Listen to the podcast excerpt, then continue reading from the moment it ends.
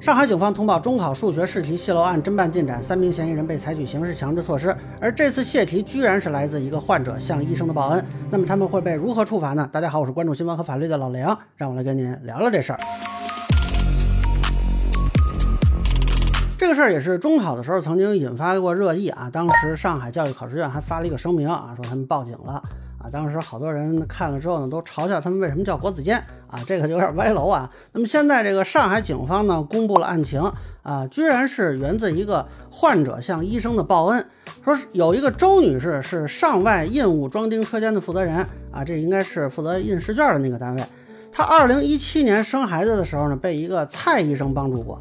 后来他女儿生病啊，他也经常隔离。那么这个蔡医生呢，是给了他很多的帮助，那他也是非常的感激。本来到这里呢，就是一个医患的很良好的一个互动啊，我觉得啊还挺赞的啊。结果这个蔡医生的女儿今年中考，也不知道这个蔡医生他怎么想的，就提出来让这个周女士给他找试题。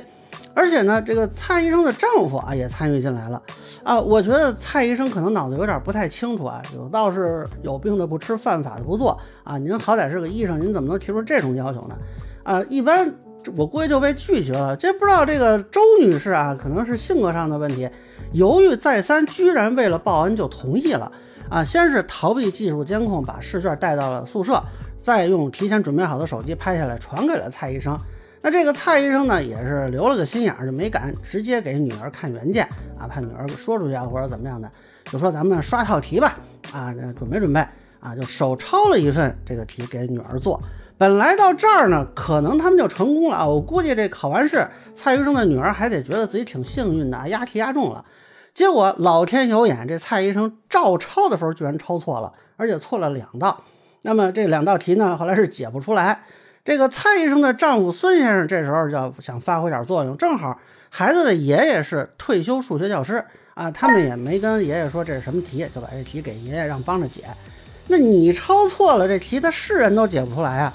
这爷爷不知道是怕栽面呢，还是说确实想帮着孙女一把啊，就求助了一个在某学校退管会工作的金某某啊，我估计可能就是老爷子原来那单位。那么这个金某某呢，就向本校的一个数学老师赵某某求助，这赵某某自己也答不出来啊，要你就别硬扛了呗。他又找了另一个学校的老师朱某某，到此为止，居然啊就没有一个人发现说这题啊好像不太对。这个朱老师呢，要说有点不太够意思啊，他自己没空解，他就直接把这个题扔到学生群里了啊，想让学生帮着解。也不知道是学生也解不出来呢，还是这个朱老师平时这个人缘问题啊，还是怎么样？反正没有人回复啊。但还真别说啊，这个朱老师还是有水平的。他后来终于看了一下这题，发现啊，这题是有问题的，错的。那么他就跟学生说：“哎，甭做了，这事儿就过去了。”就这么一圈下来，他是唯一一个啊发觉这个题有问题的人。然后呢，就是中考如期来临。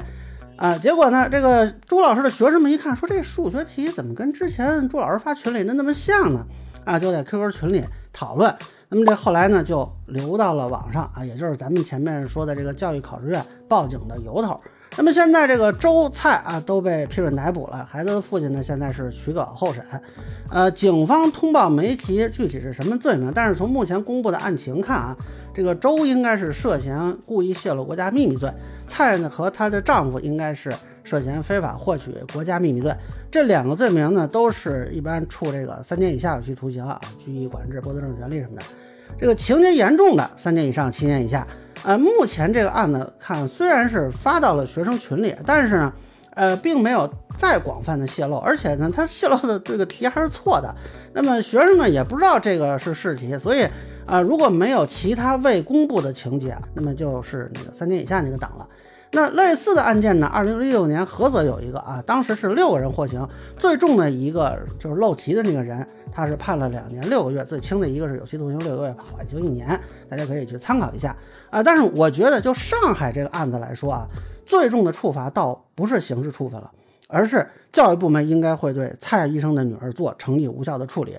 你要知道，这是中考，会影响他宝贝女儿一辈子，他一辈子都背着作弊者的这个枷锁，而且恐怕还会对他们的家庭关系产生非常大的影响。比如说，孩子的爷爷会不会落满怨啊？因为他是向外求助了嘛。那么这个孩子跟父母的关系会是怎么样的？目前看这个表述，孩子应该是不知道这个题的来路的。